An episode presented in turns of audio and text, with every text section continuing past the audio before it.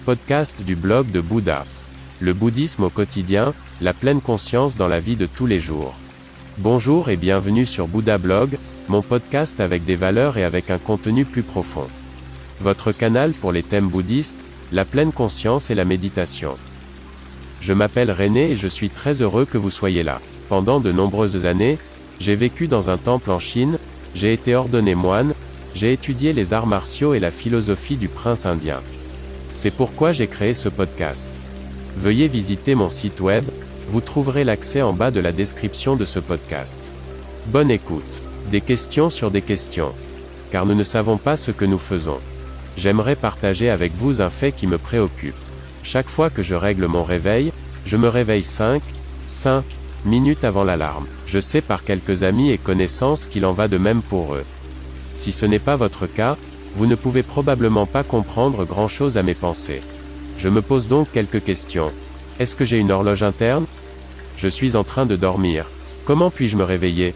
Y a-t-il peut-être un subconscient qui me réveille? Et si oui, pourquoi connaît-il l'heure?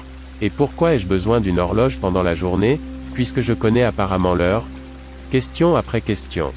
Si l'on pose la question à des personnes éclairées, la réponse est claire et unanime, tu n'es pas ton corps, ton corps n'est que ton véhicule, ton moyen de locomotion. Qui ou quoi suis-je alors? C'est ce que chacun doit trouver pour lui-même. S'il y avait une réponse générale à cette question, Bouddha nous l'aurait certainement laissé, il n'y a pas non plus de mode d'emploi pour l'illumination. Pourquoi donc me réveille-je toujours exactement 5 minutes avant le réveil? Vous connaissez peut-être encore le film avec James Dean de 1955. Car ils ne savent pas ce qu'ils font. Point d'interrogation. Le film raconte l'histoire d'un homme qui traverse sa vie sans tenir en place et qui est à la recherche de lui-même.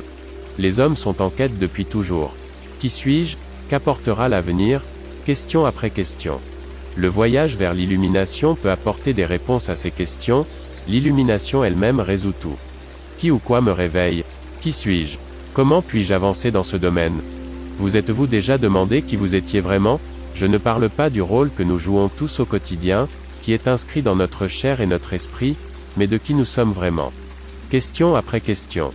Au bon questionneur, on répond déjà à moitié. Friedrich Nietzsche, philosophe allemand 1844 à 1900. Merci beaucoup d'avoir écouté le blog de Bouddha. N'hésitez pas à visiter mon site web. À demain.